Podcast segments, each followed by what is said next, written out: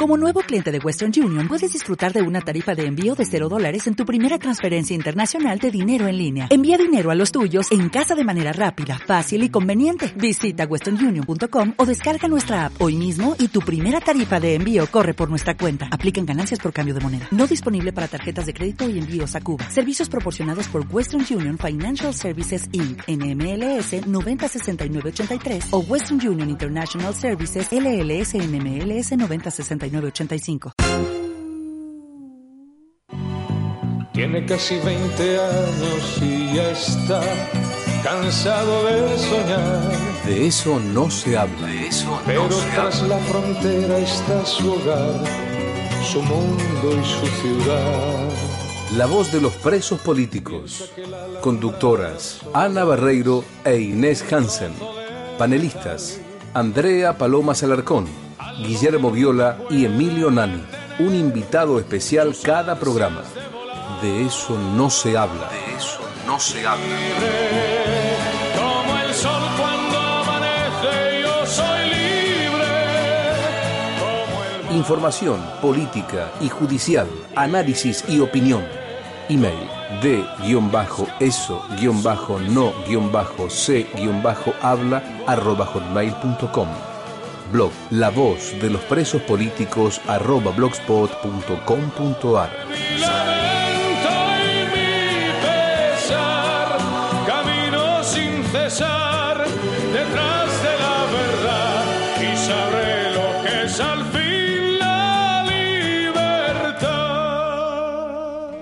Buenas tardes a todos. Damos comienzo al programa número 355 de La Voz de los Presos Políticos y este es el ciclo que hemos dado en llamar. De eso no se habla. Ya está durando demasiado el ciclo, ¿no? Dios quiera en algún momento podamos hablar de otras cosas.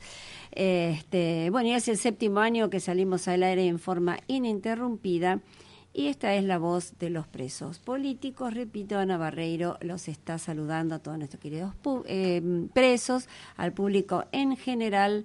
Y voy a la presentación entonces de la mesa de hoy.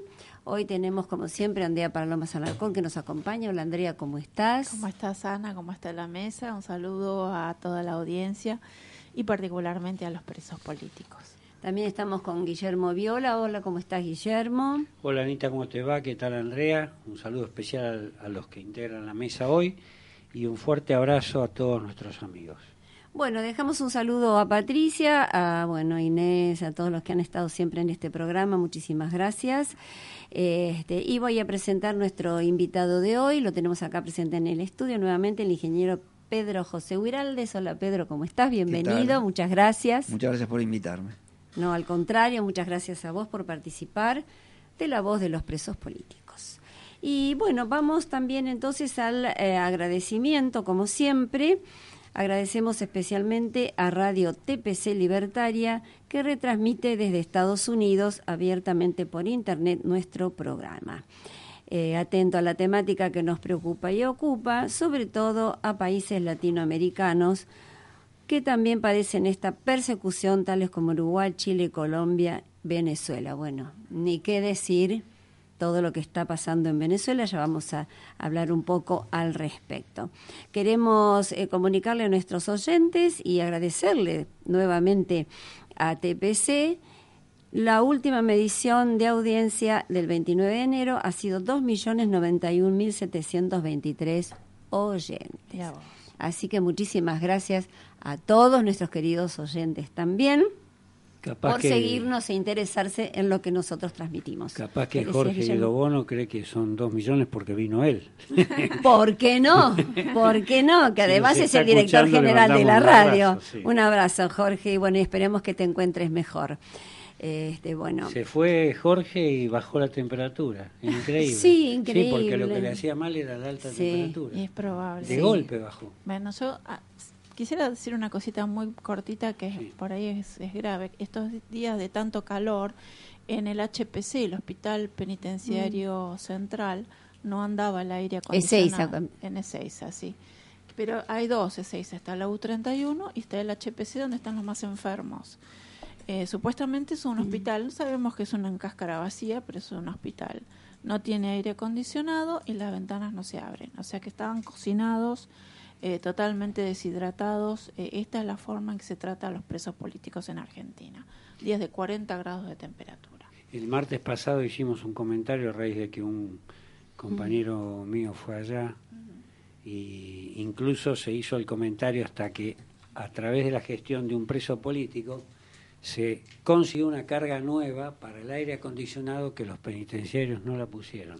Y justo fue este compañero O sea que la carga estaba, pero pero no se ocuparon sé de qué hicieron con la carga. Justo Sí. fue este amigo mío y realmente era un horno a microondas, por no decir el infierno del Dante. Aparte de las personas mayores que se deshidratan con No, muchísima facilidad, Terrible, terrible. un espanto. Por eso hay que recalcarlo. Por eso que vino bien esta nueva denuncia presentada ¿no? Ante la CID, sí. por Sergio y Josef- Josefina y Sergio.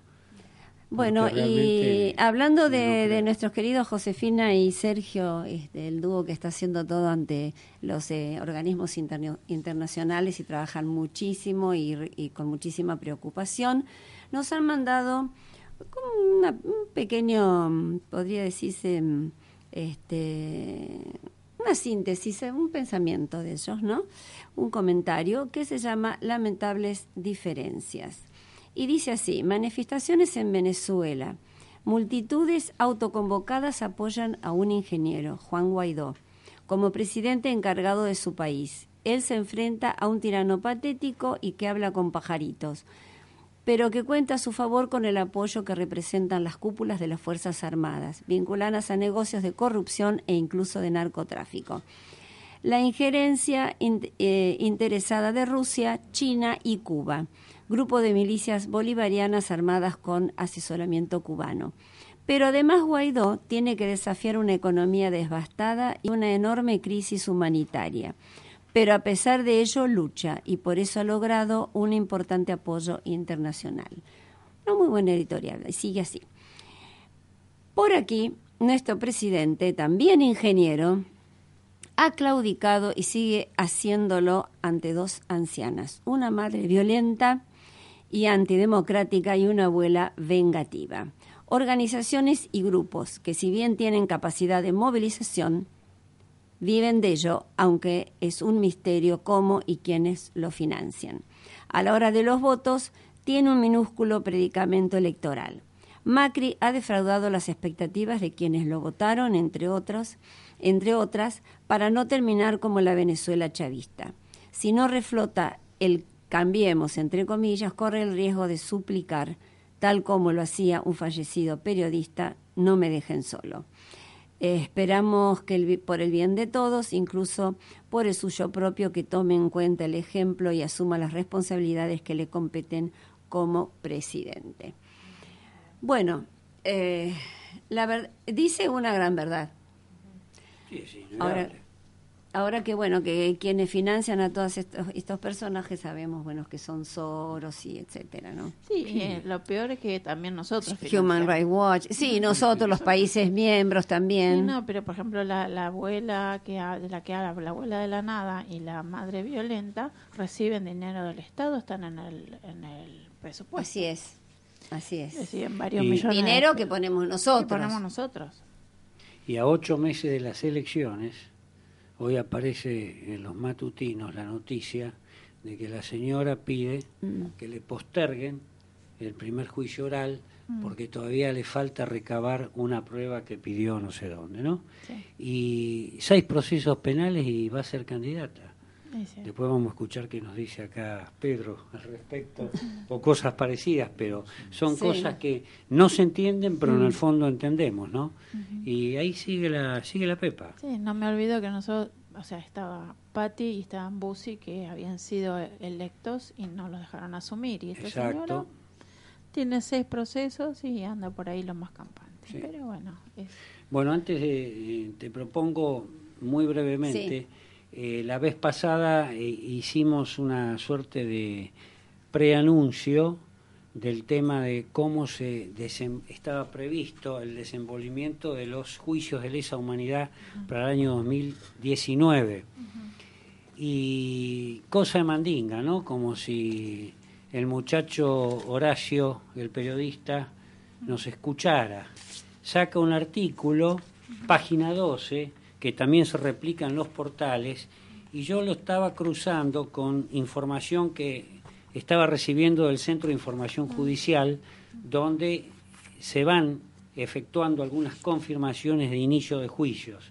En grande decía que al cierre de la feria judicial de verano, en realidad el 31 marcó el inicio de una docena de juicios de lesa humanidad y la continuidad de los que quedaron colgados el año pasado o que se estaban desarrollando. Entonces nombra, entre otros, en febrero la inauguración de tres debates orales, entre los que figura uno de La Rioja, que... Eh, es en La Rioja donde está Milani. Representa un cúmulo de causas que han sido unificadas. Eh, eh, uno en Salta, que están haciendo una suerte de megajuicio, lo están armando, y el tercer tramo del expediente, que revisa los supuestos crímenes de lesa humanidad, así lo titula, cometidos en Mansión Seré. Después, en marzo, en los tribunales de San Martín, está previsto que comience el juzgamiento de otro grupo de acusados por hechos sucedidos presuntamente en Campo de Mayo. Y también eh, aquí entran a bailar algunos civiles y meten en, el, en la bolsa eh, los supuestos crímenes contra trabajadoras de la automotriz Mercedes-Benz. Esa es la base del juicio en Campo de Mayo. Después hay uno más en la ciudad de Buenos Aires que se sumará al cuarto tramo de la ESMA, para lo cual en el futuro tendríamos que llamarlo a Guillermo Fanego, que es el que está con estos juicios, eh, porque se, a eso se agrega el llamado centro clandestino, entre comillas, Sheraton, y el de coordinación federal. Después hay uno más eh, que está circulando por las redes, la causa se llama Villazo, y pertenece a Villa Constitución. Y es una causa que abren, investigan en marzo de 1975, todavía no había empezado el gobierno militar. Sí. Eh, donde hay más de 100 imputados, aparte de militares, civiles y la masa policías de Santa Fe. Y el último, que está hasta ahora confirmado, es en abril, un debate en Chaco se va a iniciar y otro en Neuquén simultáneo. Eh, y en Tucumán, perdón, uno más. Tucumán, en mayo, eso te iba a decir. En mayo. Ese de mayo es complementario de lo que es la causa Operación Independencia 2 que la habían abierto la vez pasada cuando cerraron el circo de la primera parte. Eso es en grande lo que estaría confirmado, pero todavía falta el cierre definitivo que lo vamos a anunciar apenas lo tengamos. Bueno, eh, te salteaste, el 14 de febrero se reinicia el juicio por tablada. Y en marzo sería eh, el dictamen de sentencia. Bueno, esos están dentro de los que quedaron colgados del año pasado o en ejecución. Yo nombré nuevos. La mayoría de estos son nuevos. Pero digo, para recordar al público, digamos, para ah, que, claro, porque el que quiere asistir puede asistir. ¿no? El de Villa Constitución es enorme, dicen. Mm. Pero bueno, ahí está, sigue la joda, sigue el negocio de los derechos humanos.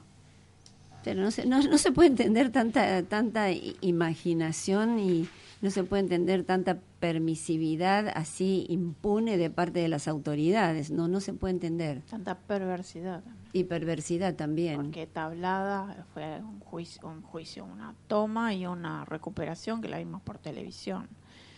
Y además... Eh, todo esto de los desaparecidos de tablada, que primero era uno y después eran dos y después ahora son cuatro. Y dentro de 10 años van a ser 40. Se multiplican, ¿viste? Como los mil desaparecidos van a ver dentro de tablada, porque tienen una imaginación a prueba de, balas. Vos decías, todos lo vimos y me hizo acordar una cosa. Y Operación Independencia del país completo. el país completo clamando ¿eh?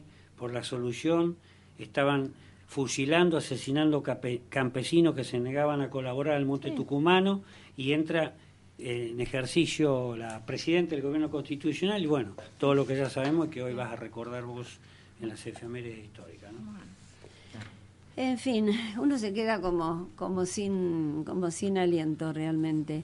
Este, así que bueno, vamos a continuar entonces, eh, sí, dándole la palabra eh, para que nos haga algún comentario al ingeniero Pedro Huiraldes. Sí, el- el- yo, los no se escuché- asustó todavía. yo los escuchaba y estaba igual de, de- igual de, De asombrado. Sí, no, ya está, el asombro se venció. Pero el, el- me gustaría por ahí que ustedes mismos se entren en el tema, Sí. en algún aspecto que les interese más o los que yo pueda hacer, digamos, de alguna manera útil. Eh, porque, digamos, la verdad es que todo este raconto que, hicieran, que hicieron ustedes, yo no sé cómo los deja a los que están presos o en prisiones o en sus casas, pero a mí me deja completamente les diría que hasta desanimado hacer un raconto así. Eh, Claro. pa- digamos que es como si fuese, no sé cómo les puedo decir, una tortura autoinfligida hacer todo este raconto. ¿Sabes qué pasa? ¿En que qué punto? nadie en lo qué habla punto- esto. Sí. sí, está bien, pero ¿Sabes no sé, salvo, salvo que sea que el programa sea una catarsis, eh, Ah, bueno, pero- que puede ser, que aparte de más es legítima la catarsis. Eh, Yo la acepto. Eh, pero por eso es que quizás precisar un poco, porque yo en todas estas cosas no, no, los, no los puedo ayudar en prácticamente nada, porque además no, no conozco la centésima parte de lo que ustedes conocen y he hecho la milésima parte de lo que ustedes conocen. Estaba pensando, por ejemplo, Sí. y estos días me preguntaban y ni siquiera estoy muy seguro que en, en, si en todos los casos el Estado sigue querella, sigue siendo querellante o no. Sí, la Secretaría de Derechos Humanos sigue siendo creyente. Bueno, no, digamos, es inexplicable que al mismo tiempo eh, vayan a Formosa, después vayan a, al acto de la tablada, a 600 kilómetros de la tablada, y al mismo tiempo sean querellantes. Y al mismo tiempo esté, en- esté el juicio en vigencia y, y- y- bueno, y eh, llevándose por a eso cabo. Es, es, eh, quizás Mm. si ustedes centran en algo en lo que ustedes creen que yo pueda hacer algún tipo de, de aporte útil, eh, encantado. En, en primer lugar, yo te pediría, como argentino, Sí. cuando vos escuchás que uno manifiesta el fin decidido de la clase, de la masa de la corporación política judicial, parecería ser el exterminio total de nuestra gente, o sea, la muerte por goteo, o sea, la solución etaria, como se llama, porque el preso más joven te recuerdo que tiene eh, 69 años hoy en la cárcel. El más viejo en cárceles tiene 89 años hoy en el penal. Pe- Entonces, ah, pero ¿Qué opinión eso, te eso estás merece? hablando, esto está hablando de, de- estás hablando de, de penales, porque yo conozco, digamos, yo tengo 64 y entiendo que hay más, me equivoco, hay más jóvenes que yo, por lo menos en domicilio, por ahí no ni No, no, no. No, en domicilio ninguno, joven, no, no, no, El no. preso más joven del país, más joven, tiene en penal tiene 69 años y fuera del penal debe tener 67, menos no hay. Guillermo, yo te, yo te contesto. eh, yo soy. ¿Qué opinión eh, estoy, en, estoy en el grupo ultramicroscópico que integran ustedes, a los cuales este tema me, me causa. Pavor, ¿Qué puedo porque- decir? Pavor, enojo, eh, pena. eh, sí, es, eh, digamos, es una. Es una eh, tremenda injusticia. Lo que pasa es que yo no estoy ni siquiera convencido que, que el objetivo sea el, el- el- el exterminio de no sé cuántos presos te- quedan, más de mil entre sus casas y penales, ¿no? Creo que Dos son- mil y pico. Dos mil y pico son los presos que han pasado desde que se empezó. No, pero eh, esta los que los que hoy los que hoy están presos, ¿cuántos? penales- perdón que haga preguntas que para usted son de una obviedad absoluta. En penales no, en hay- penales y domicilios, más o menos. Y más o menos tenés en mm, mil, mil Eh, es lo que yo digo, un poco en términos poco- redondos, mil Sí, sí, entre es- penales y domicilio. Términos redondos. Tenés 250 hombres y mujeres. Sí. ¿eh? En penales, den- dentro de los hombres hay sacerdotes, hay muchos civiles, abogados, o sea, civiles Jueces. Y uniformados. yo, yo- yo estoy preguntando en, en total entre penales y domicilios alrededor. Sí. Mire, la, la misma Mil, cifra, mil, y la misma mil, cifra. 700 y pico en domicilio y ya se han muerto Sí, 487. sí, es curioso porque el, el, el CELS tiene registrado más muertos que... que Es probable, porque que tienen tiene, mejor tiene- información tiene que registrado mucho... eh, eh, Es pura información pública. Entran en el CELS estadísticas de juicio de derechos Sí, de nosotros hemos nosotros Y- hemos cruzado permanentemente información. El CELS muchas veces ha dado por fallecido gente que no está Ah, fallecida. es. O sea, lo que nosotros damos a conocer son cifras comprobadas de adentro mismo, de la recorrida por los penales, de la recorrida por los domicilios. Tenemos gente que recorre los domicilios en todo el país. Hay 35 penales. Déjame, que te interrumpa. Está perfecto y ustedes todos los, digamos, los programas con un, con un no sé cómo decirlo, heroicamente siguen, siguen este, haciendo esto y, lo hacen muy bien y yo manejo cifras, es terrible que lo diga, más globales, digamos, que, que la de ustedes, pero no estaba demasiado equivocado, o sea, son alrededor de miles.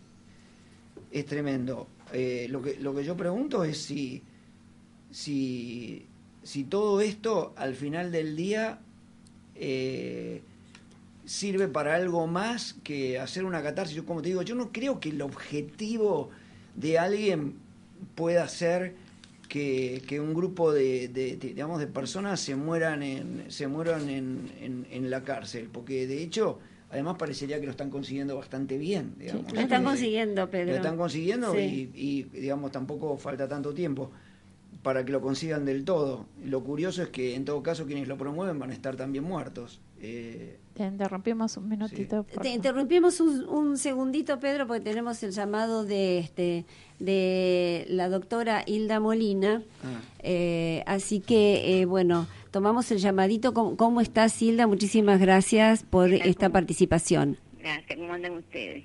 Bien, acá estamos siempre cumpliendo, sí, con cumpliendo con el deber de, esta comunicación para, para todos nuestros queridos presos y para la gente en general que realmente a, raíz de esta comunicación tan simple y, escasa, por lo menos se va enterando de, cosas de las que nunca se hablan, ¿no es cierto? Claro, eh, o sea que hay mucha preocupación a veces por... Eh, es terrible lo que está sucediendo en Venezuela, pero es que acá también suceden cosas. Así es. Así es. Es así. Así es. Em, bueno, en nuestra convocatoria em, te convocamos a este programa justamente por eso, para que vos que siempre estás tan empapada de toda esta información desde Cuba, desde Venezuela y que conoces bien lo que pasa acá en la Argentina, em, ¿cuál es tu, tu opinión al respecto de lo que está sucediendo en este momento en Venezuela, por ejemplo? Mira, yo, yo conversé con ustedes recién llegada, ¿verdad? Sí. Hace 10 años casi y desde que llegué a ustedes se los hice como comentario porque siempre están interesadas en todos los temas importantes de geopolítica. Eh, les dije que había muchísimo peligro para América Latina porque esto que llamaban chavismo, que es el socialismo del siglo XXI, a mí me constaba que había sido organizado en Cuba por Fidel Castro, que inclusive Chávez había sido preparado una vez que Chávez indultado de la cárcel, no cumplió la condena que tuvo por el golpe de Estado que intentó hacerle al gobierno democrático de Carlos Andrés Pérez. Fuera bueno o malo, era democrático. Y bueno, fue indultado, no la cumplió inmediatamente. Fidel lo mandó a buscar a Cuba, porque él había concebido las palabras textuales que él me dijo a mí, a mí y a dos o tres científicos, porque él siempre a, dos o tres científicos les conversaba sobre sus grandes ideas o sus grandes proyectos para que los científicos fuéramos adquiriendo, decía él, nivel político. A mí me sirvió mucho porque me formé y vi todo esto que sucedía, ¿no?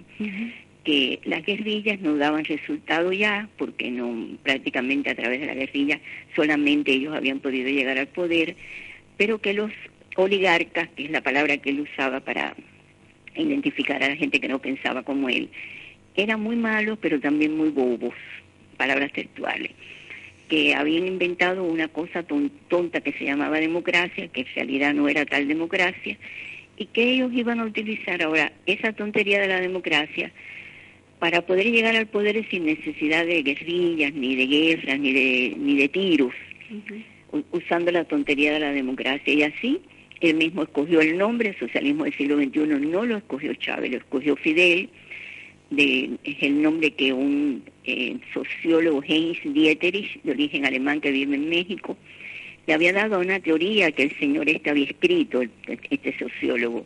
A Fidel no le gustaba la teoría, pero sí el nombre.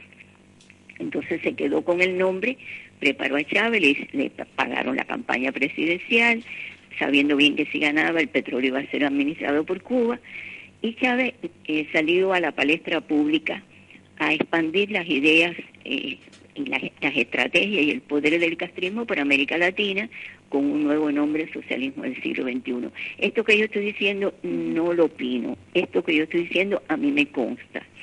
Inclusive de las conversaciones de Fidel yo fui recogiendo los objetivos, las estrategias, la política internacional, todo, porque el socialismo del siglo XXI tiene un, una, un diseño monumental, es una estrategia muy inteligente para apoderarse de América Latina sin necesidad de utilizar las armas.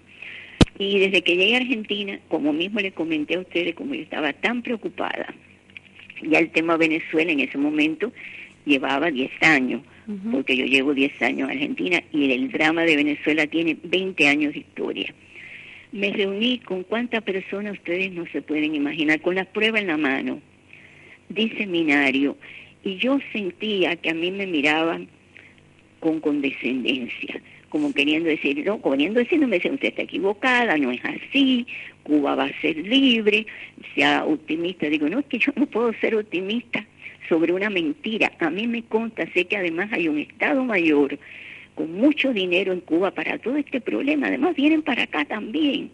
Bueno, en un momento yo llegué a decirles, si ustedes piensan que yo estoy diciendo esto, para que ayuden a la liberación de Cuba, esa que nosotros los cubanos no hemos podido resolver. No, no es eso. Lo que yo quiero es que no se sigan expandiendo por América Latina, que no lleguen al país de ustedes, que Venezuela no siga avanzando paso a paso como está sucediendo en un proceso calcado del de Cuba. Bueno, no me hicieron caso. O sea, dejaron sola a Venezuela. Está muy bien que hablen ahora, porque todo lo que digan ahora hace que tenga dimensión eh, grande internacional lo que está pasando en Venezuela. Pero está muy mal si lo están haciendo por eh, política, por no sé qué, por intereses geopolíticos, por intereses económicos. Y yo digo que está muy mal si es por esa razón, porque tengo temor que si el problema de Venezuela no se resolviera rápido, mucha de esta gente que están levantando la voz se retiren y vuelvan a dejar solo al pueblo de Venezuela. Y además la incoherencia política que yo estoy viendo en todo esto a mí me preocupa. Por ejemplo, y lo dije el otro día en un programa de televisión, el primer ministro de Canadá es del grupo de Lima está obviamente criticando a Maduro y está muy bien que lo haga, pero al mismo tiempo está negociando con los Castro, que son los jefes de Maduro, que son los que llevan, los que tienen tropas allí, los que ideológicamente tienen contaminado ese país. Entonces, ¿cómo yo puedo entender que un estadista tenga esa posición? El, presidente de España, este que es del Partido Socialista ahora, acaba de pasar por Cuba y reunirse allí con, lo, con el castrismo y ahora está, bien que critique a Maduro, pero por lo menos un poquito de coherencia política para que yo me crea que son sinceros.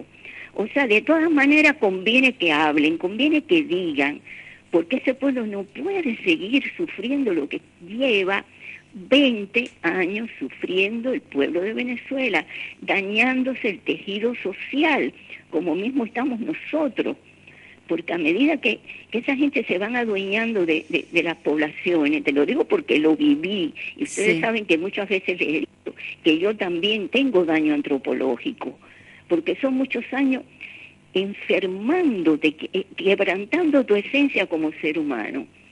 Entonces, ese pueblo cautivo ahí, hambreado, reprimido, está bien, hacen la voz, pero no lo dejen solo después porque estoy viendo tanta hipocresía en algunos. Te lo digo, lo digo con, lo digo llorando allá, porque yo he llorado.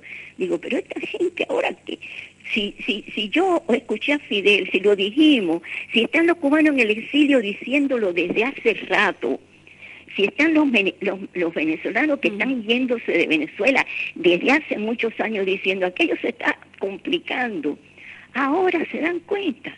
Ahora, ¿por qué? Porque yo digo, ¿por qué? Porque se trata, yo lo veo con, con mentalidad médica. Cuando tú dejas que una enfermedad avance hasta su fase terminal, eh, eh, ah, estás actuando mal, es mejor ir previniendo, ir resolviendo, ir tratando de curar. Y yo les di los elementos, te lo puedo asegurar, le di las pruebas a formadores de opinión, a prensa, a políticos, a gente que tiene, que, que, que son, que se consideran importantes en este país y en otro. Entonces, bueno, ¿saben qué? Hay que rezar mucho para que el pueblo venezolano no se vuelva a quedar solo.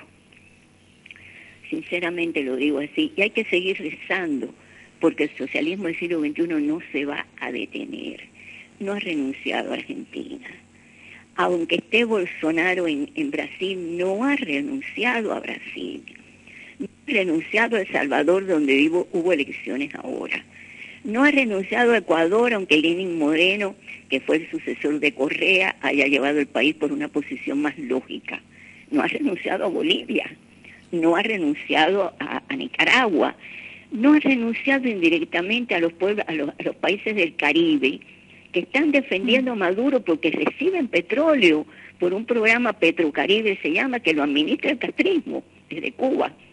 O sea, eh, no, no, no se puede descansar aunque mañana Maduro salga huyendo, el ejército eh, que, que no es fiel a Maduro por lealtad, es fiel porque son todos millonarios, es fiel al, al compromiso que tienen entre ellos, a la complicidad, a los millones, al poder, de la misma manera que los generales castristas, que son los que gobiernan en Cuba junto con lo, con lo, con lo que queda de la familia Castro, son fieles a su posición millonaria y a su poder. Entonces, suponiendo que el ejército diga se terminó Maduro, ya no vamos a seguir en esto, y Maduro se tenga que escapar, no va a ser fácil. un país tan dañado, no tanto el económico, que buenos economistas lo pueden resolver, el daño que hay en ese tejido social. Es imperdonable el daño que han hecho a ese país de Venezuela. Ustedes saben, tú sabes, Ana, lo que yo he sufrido con eso, tú lo sabes. Los años que llevo que parecía, digo, yo me siento como una predicadora a veces. a veces le decía a los políticos, yo, bueno, ¿yo por qué estoy en esto? Si ustedes son los que dirigen, ¿por qué yo tengo que sufrir porque ustedes no me entiendan? Y creo que yo hablo claro, ¿verdad? Y con, con, los documentos en la mano que había sacado con toda la información de lo que es el socialismo del siglo XXI. Así que no sé si les he podido hacer un resumen. Sí, y, muy interesante y muy claro, em, pero este, bueno, justamente te, te, quería comentar eh, que es un poco como lo que pasó con el Foro de San Pablo, ¿no? Cuando empezamos el Foro de San Pablo, claro. ¿te, acuerdas que te lo dije? Lo creo Fidel. Sí. Claro, sí, por eso. Y, acá nosotros, acá nosotros cuando vino Alejandro Peña Esclusa, venezolano, cuando vino justamente a hablar del Foro de San Pablo y nos reunimos, hicimos un congreso. Acá no lo creía nadie, Hilda.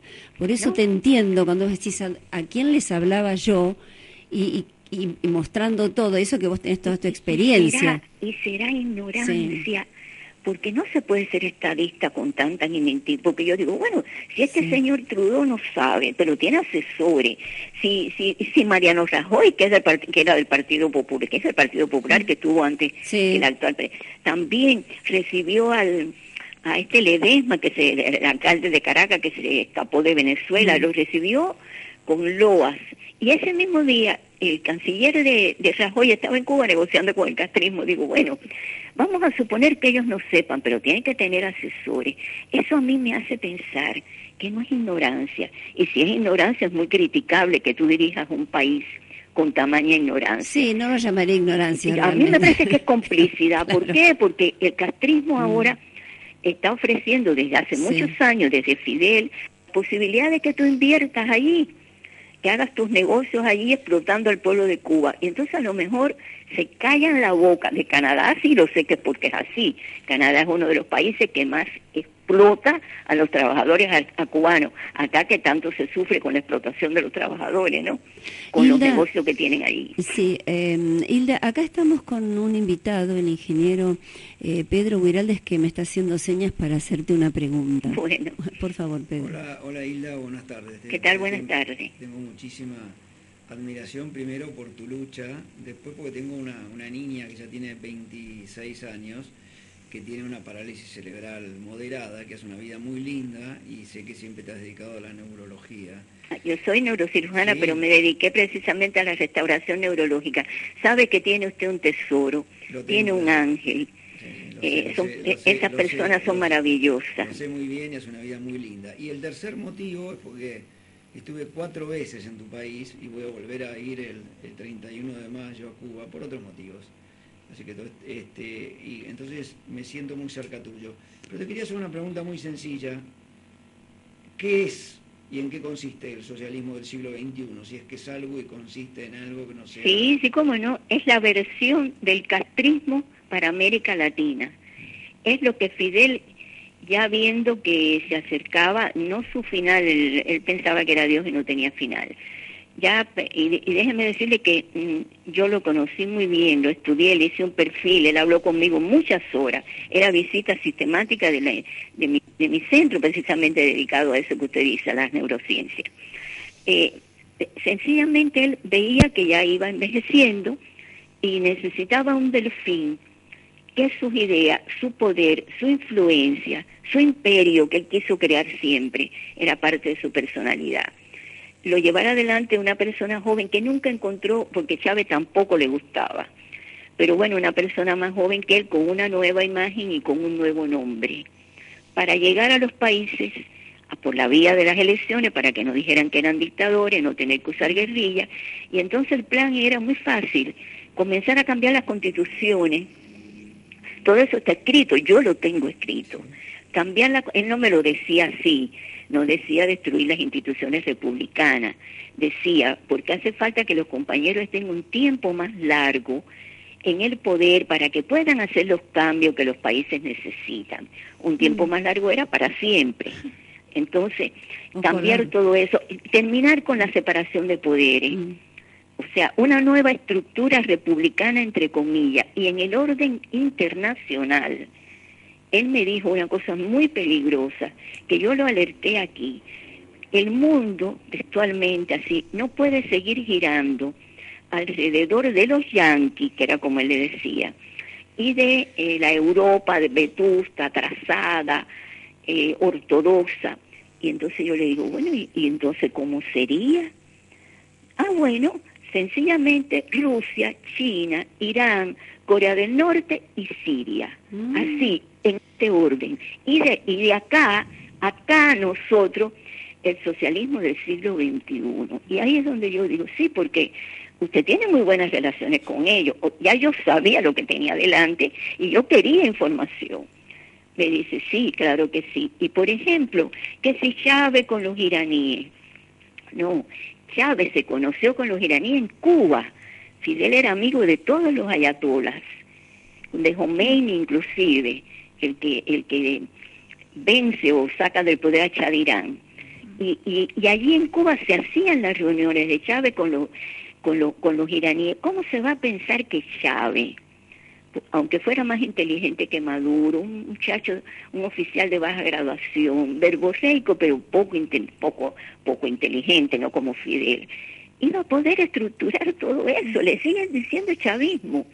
Es la versión del castrismo para América Latina. Si usted ha ido a Cuba, eh, eh, por favor yo le aconsejo, revise el proceso eh, que siguen en Cuba las organizaciones políticas hasta llegar al Partido Comunista cómo comienza uniendo las organizaciones que habían luchado contra Batista, etcétera, etcétera. Bueno, ahora Venezuela está en el paso del Partido Unido de la Revolución Socialista de Venezuela, que es el Partido Unido de la Revolución Socialista de Cuba, esa fase previa al Partido Comunista, pero con, un orden diferente de las palabras.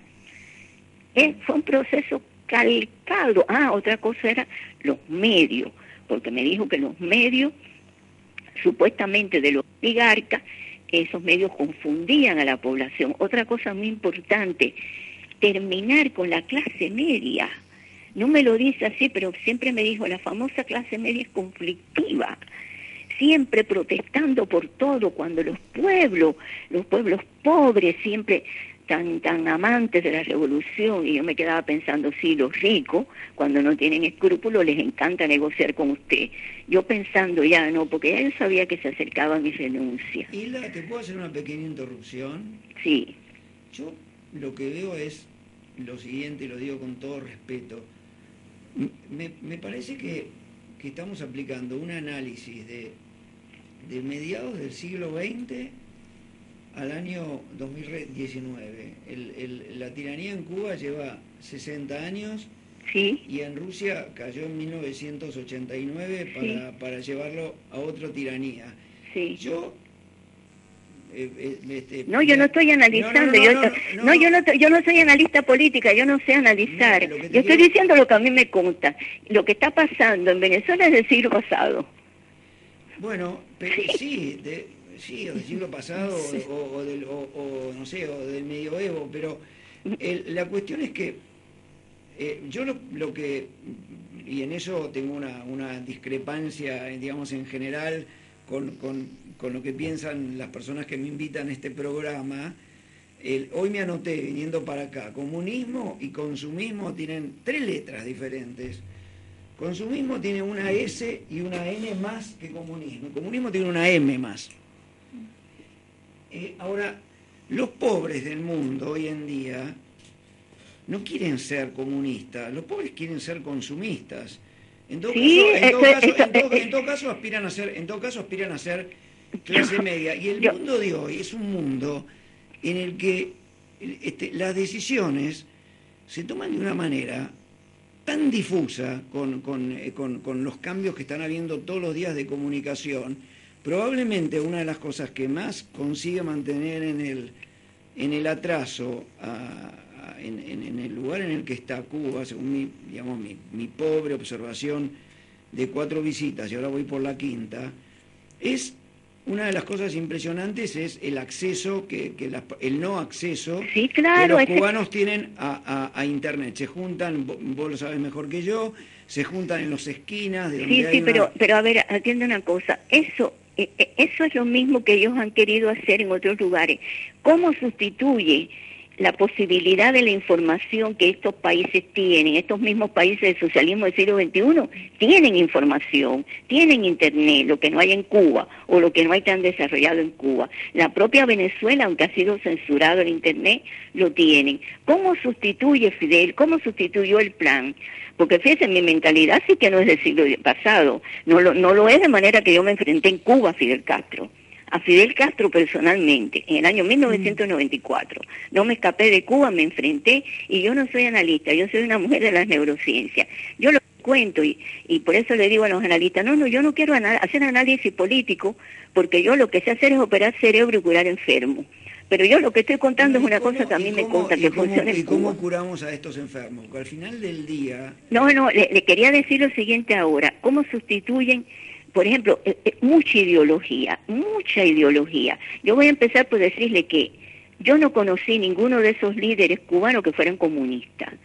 Ellos no son comunistas, porque ni siquiera lo que está escrito en los papeles de comunismo lo hablar, seguían. Hablar del comunismo en el año 2019 es como si alguien propusiera en la Argentina la restauración de los Borbones. Pero, pero usted sea, se da cuenta que yo no he utilizado en todo, desde que comencé a hablar, no he utilizado esa palabra. No, es que no, que yo te digo la verdad, creo que es una cosa que... No, pero es que yo no la utilizo, yo no la utilizo porque no existe más. yo, o sea, yo no la utilizo. Déjeme decirle que yo no la acá. utilizo. Eh, pero existe acá, digamos, No, no, a ver, a ver, lo que, lo que, lo que sí es muy, a ver, yo creo que la, hay que, hay Si que no, ¿esto qué conocer a esta gente como yo los conozco para saber que nunca se van a dar por vencidos. Se cayó el muro de Berlín, ¿qué hicieron ellos? Se reciclaron, se, se, replegaron, claro. se replegaron y vieron a ver de qué causa se podían agarrar. Claro, pero hoy, hoy en día, hoy en día eh, Rusia es, es, es un país, digamos, de un capitalismo enfermo, si se quiere, Exactamente, un una- capitalismo un- salvaje. Un, capitalismo, sí, un, ca- un capitalismo de plutócratas. Y, y China es una cosa que, que nosotros yo creo que ni siquiera la, la- la- la terminamos de, de No, yo sí, como no. China es, China es lo que diseñó Deng Xiaoping. Ellos, ellos para siempre en el poder, bien millonario, porque mucha gente iba inescrupulosamente a invertir allí sin tener en cuenta que es un país donde no se respetan libertades y derechos. Y los Castro lo criticaban cuando Deng Xiaoping Claro, comenzó pero- con esto. Pero ahí hay, ahí hay diferencias importantísimas. En China se incorpora al, al capitalismo una Argentina por año desde hace más o menos 25 años. Eh, que la gente entra aparte en un... Sí, pero quiere que le diga una cosa. Yo a mí me dicen eso muchos economistas míos, amigos míos liberales. No, yo no- yo no yo, esté yo le bien, quiero decir que Fidel, Fidel Castro criticó durante años a, a Deng Xiaoping, era hasta, hasta, hasta gracioso, porque interrumpía su discurso para hablar mal de Deng Xiaoping y los diplomáticos chinos se, se, se ponían de pie y se retiraban porque estaban ofendiendo a su líder.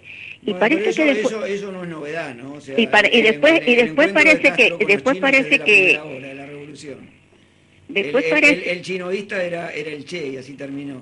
Bueno, después parece que, que Fidel analizó que era negocio eh, ir por el camino de China y es lo que está llevando. También dije eso cuando llegué a Cuba, de, cuando llegué de Cuba. Van a llevar a, Cuba por el camino de China, con su variante, ¿no? Sí, lo que pasa es que, que China ahora está llena de rascacielos y, y Cuba está llena de ruinas. No sé, a mí Porque va a empezar ahora. Eh, China, China quiere que le diga mi opinión, está llena de rascacielos, pero para mí puede tener los más lindos del mundo, porque cuando en un país no se respetan las libertades y los derechos, para mí puede tener todos los rascacielos. Porque, 100% de acuerdo con vos. ¿Sabe por qué? Porque yo viví sin libertad y a mí me pueden poner todo delante y yo no quiero solo nada más que la libertad. Por eso se lo digo a los economistas, les estaba diciendo de, de que lo, o sea, las comunicaciones que existen hoy no es lo mismo que el aislamiento que se pudo lograr en Cuba durante muchos años que todavía existe. ¿Cómo Fidel, porque él lo sustituía todo, cómo sustituyó eso? ¿Sabe qué? Él me dijo, además de llegar al poder por esta vía hace muchos años, que estamos haciendo la revolución silente. Y yo le digo, ¿y eso qué cosa es? Me dice, espérate que te voy a, si te vas a leer un libro que te voy a prestar, porque sabía que yo solo quería leer libros de medicina. Y trae un libro, le manda a pedir un libro de los que traía, aparece en el automóvil. Y era el, uno de los libros de Granchi, de Anthony Granchi el, marxista, ideólogo marxista italiano, que, que, escribió la teoría de que la revolución como había que hacerla era cultural, o sea, la revolución sobre las neuronas, trabajarle las neuronas a las personas y ya después que usted tenía a la persona absolutamente alienada, ya sobre esa persona usted podía hacer lo que quisiera.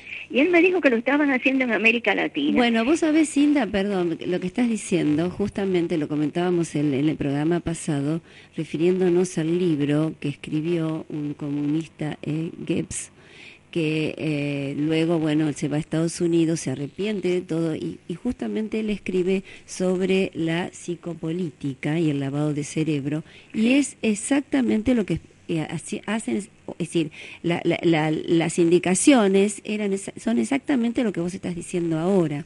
Y entonces, ¿qué pasa? Volvemos a la palabra comunismo, porque es como que de ahí nace toda estas ideas y todos estos sistemas. Eh, usan, la ideología como bandera, pero ninguno de ellos hace lo que dicen los papeles que hablan sobre comunismo. Ah, no, no, claro, tampoco hacen lo que dice el marxismo, porque no, hacen lo que les conviene de lo que dicen. Y hasta donde, hasta donde ha llegado la eh, hasta donde ha llegado la invasión de las neuronas con estas ideas, yo lo compruebo porque yo recorro el país.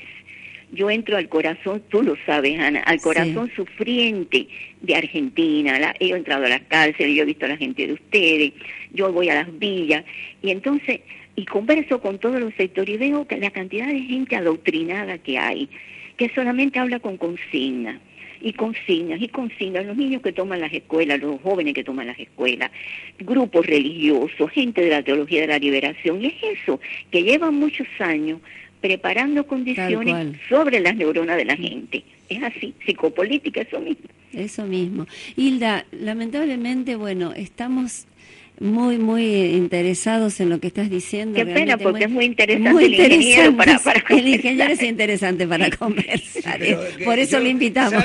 Salvo, en que, me gusta la libertad como a los pájaros, en, todo lo demás te tengo que decir que estoy rotundamente en desacuerdo con lo que vos decís. Pero bueno, podría ser... ¿Cómo visita tanto mi país con tanta opresión que tienen mis compatriotas? es, por otro, es por otro motivo y he verificado efectivamente que no hay no, en Cuba no hay ningún país que supere a Canadá en cantidad de turistas y después segundo venimos nosotros los argentinos. bueno, pero eso no, eso el sufrimiento también es, es un poco como la prensa amarillista, ¿no? Llama mucho la atención y es muy fácil ir a, ir a Cuba. Jurásico, claro. Es un parque jurásico que puede verse en pleno siglo XXI. Es así, es así. el, motivo que me impulsó mi primer viaje fue que le dije a mis amigos. Yo, yo lo digo, yo, lo digo yo me sonrío, pero yo tengo, yo me sonrío, pero tengo el corazón destrozado. No, sí, es verdad. Nosotros, Tú lo sabes, siguen teniendo Lo que la pasa gente que más, la nadie- gente, las personas más amables, más educadas. Son hermosos. Quiero, quiero aclarar porque que- muchas veces en mi charla me dicen que, que somos tan educados y tan amables gracias a Fidel Castro y tengo que aclarar que lo traemos en los genes.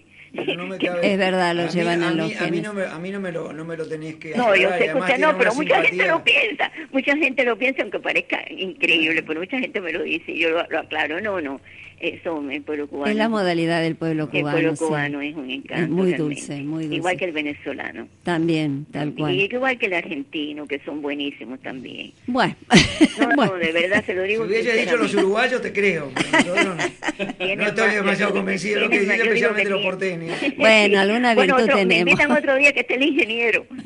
Bueno, cómo no, cómo no, Chau, será un placer, será un placer. Bueno, muchos cariños. Gracias, Hilda, gracias por todo, Hasta gracias. luego. Hasta pronto. Bueno, fue la doctora Hilda Molina quien realmente con su experiencia de tantos años, pues ella, ella a los 15 años entró Pero- al Sí. partido co- Ana, déjame, yo revolucionario de... siempre. Sí, y espero que no se ofendan. Tienen el reloj medio siglo atrasado ustedes, están medio siglo atrasados en el reloj. Esto, pero estamos esto no viviendo tiene- cosas del siglo pasado, Pedro, pero no- porque hay pero no tiene- pero militares salgan- salgan a- presos. salgan, salgan a la calle y vean de qué hablan las personas. El No tema que podemos. No nosotros- podemos, no El tema- podemos. No, no, no, no, miren, miren. lo que- Tenemos lo que la gente habla. presa. Es No. gente presa que se está Pero muriendo. está, está Gente- perfecto, está Son- perfecto. Lo que digo es, lo que digo es, si, la- Sí. si, la- si las soluciones en las que ustedes están pensando, no tengo idea cuáles son, parten de este análisis, no tiene solución, no tiene solución, porque y entonces y al no tener solución, ¿sabes qué es una cosa que no tiene solución? No es un problema. Si una cosa no tiene solución, no es un problema. Pero a vos te parece que no es un problema que se hayan muerto. No, no, no, no, no, yo no digo, yo creo que es un problema enorme que tiene solución, pero, pero no, ¿Y cuál es en- la no, en- ¿O cuál es Eh, el análisis que vos que- decís del que hay que- partir? hay que partir desde, desde Mm. el mundo en el que estamos ahora. En Pero es que en nosotros que- no en estamos salvo- si vos- insertados si en vos el salvo que- mundo. Que, tomes, que tomes, la Argentina está todavía subida a un tren que es hacia donde va la humanidad. Estamos subidos todavía ese tren. Podemos estar en el furgón, en la cola, agarrándonos, como estos dos que se electrocutaron ayer o hoy, no sé cuándo, en el ferrocarril Roca, no sé muy bien en qué situación estamos.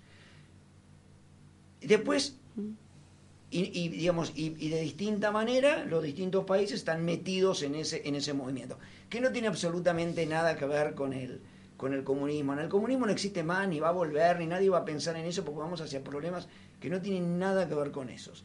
Tienes países que son claramente están insertados en el mundo, digamos, en una combinación entre democracia y capitalismo, en, distintas comisiones. Y después tenés países curiosos, con fenómenos diferentes, como son los, ex países comunistas con Rusia y China a la cabeza. Y después tenés un grupo de parias. Los, dos, los tres parias más grandes del mundo son Cuba, este, eh, de Corea del Norte y ahora Venezuela, que está arriba de un mar de petróleo, porque no es ni siquiera un lago, es un mar de petróleo, el país más rico en reservas petrolíferas.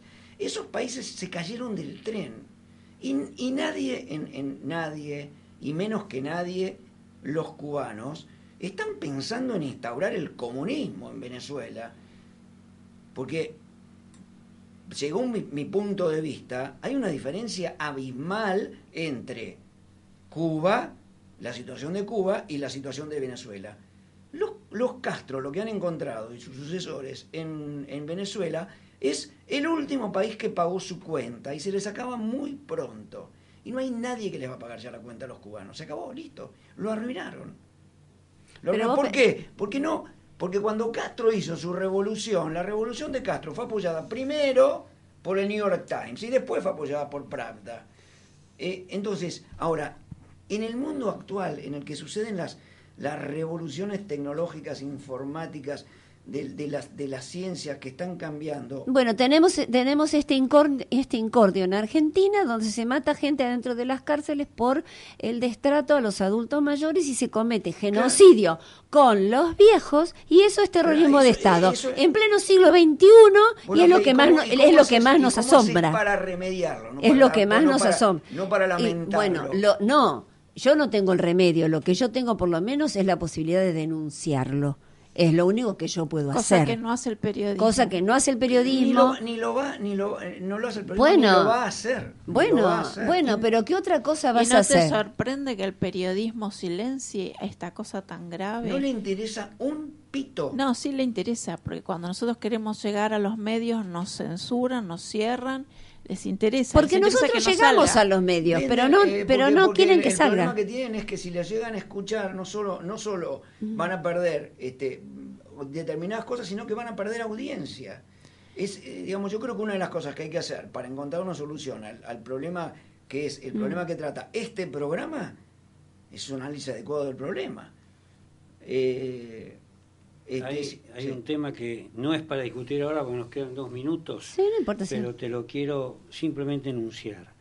Eh, lo que Hilda Molina dice respecto a la revolución cultural, el socialismo siglo XXI, es una cosa que no solamente tiene total vigencia en la actualidad, no es un tema que solamente... ¿Pero qué es el venimos- socialismo del siglo XXI? Espera, espera, espera, ¿En no lo podemos consiste? En nada, en nada. Esperá, esperá, esperá, No, no lo podés negar, No Pedro. ¿En podemos- qué No, país no, pero, vivís? pero está perfecto. Si vos, si vos me ¿En decís que es, si vos me decís, si vos me decís que es un, un escudo ideológico Pero déjame- para robar y hacer narcotráfico, te digo, Déjame- ok. déjame Lo pero no es un proyecto político. Déjame terminar el comunismo. concepto. Claro. terminar el concepto. No lo podemos desarrollar en un minuto que nos queda. Simplemente quedaría para Mm. la próxima. La revolución cultural, socialismo siglo XXI. Lo vivimos tratando en los programas. Hemos traído especialistas que han hablado al respecto. Hemos hecho montones, no miles, montones de entrevistas al respecto.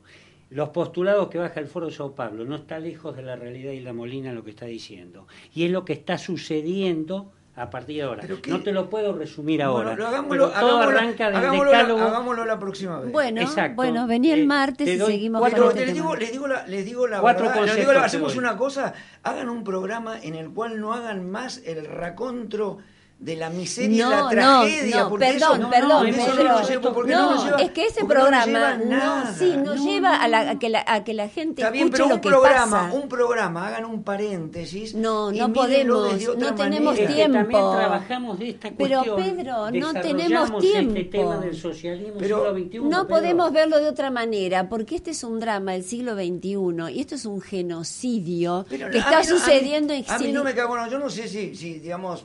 eh, Que está eh, si- sucediendo en el pleno digamos, siglo eh, XXI en la yo no sé si- yo, Argentina. la verdad, yo no alcanzo a, a- de- a saber si matar a, a- a- en total un, un total de 1.500 personas este, es, es, es un genocidio, porque creo que estarían dando vuelta todos los argumentos que usaban durante 30 años para decir que lo otro lo no hablamos, fue un genocidio. Lo hablamos en el próximo programa. Dejá de lado la palabra presos políticos y acordate de esto. Estrategia gramsciana de acceso al poder. Pero Guillermo, de Guillermo te hablamos. atrasa, te atrasa el reloj por lo No, menos 60 no. años. En las La relaciones no es- internacionales se trabaja eso Se y trabaja, actualmente Estados Unidos lo tiene como política. Están en Venezuela, No están en Estado el mundo, norteamericano. el, Pero el mundo, el mundo hace- cambia, el hace- mundo cambia en un garage de California, no en, no en, no en, en los lugares Bueno, donde nosotros nos imaginamos. No, pero viví, programa pero, por vi- largo. no, pero viví una parte de la realidad de esta Argentina secreta, que es lo que nosotros denunciamos acá. Por eso el programa se yo llama estoy con De eso ustedes, yo no estoy se con habla. ustedes en la causa, pero me parece que así como está planteado es nada más que una enorme pérdida de tiempo. Pero vivimos hablando de estos temas, ¿eh? Claro. No hablamos solamente de los presos que se mueren. Sí. Hablamos de estos temas de Pero fondo. tenemos que denunciar los que Por se supuesto, mueren. Hay que y que denunciarlo hacemos. y es lo que hacemos. Claro. Bueno, nos tenemos que ir lamentablemente. Nos queda para la Parecemos próxima. intratables. De esa manera, de esa manera seguramente van a conseguir que los escuchen. Ese es una, eso es uno de los. Esa es una esa de es las- una de las cosas que hay que hacer. No Sean duda. menos aburridos y van a ver cómo los van a empezar a escuchar. No tengas duda Bueno, que lo nos escuchan. escuchan más de dos millones de personas. Creo que no nos podemos quejar para el tema que tocamos. Bueno, será hasta la próxima y seguiremos. Listo. Gracias. Un Pedro. abrazo a todos. Cuando pierda todas las partidas, cuando duerma con la soledad, cuando se me cierren las salidas. Y la noche no me deje en paz, cuando sienta miedo del silencio, cuando cueste mantenerse en pie cuando se revelen los recuerdos y me pongan contra la pared. Hola, buenos días, mi pana. Buenos días, bienvenido a Sherwin Williams. ¡Ey! ¿Qué onda, compadre? ¿Qué onda? Ya tengo lista la pintura que ordenaste en el ProPlus app. Con más de 6.000 representantes en nuestras tiendas listos para atenderte en tu idioma y beneficios para contratistas que encontrarás en aliadopro.com. En Sherwin Williams somos el aliado del PRO.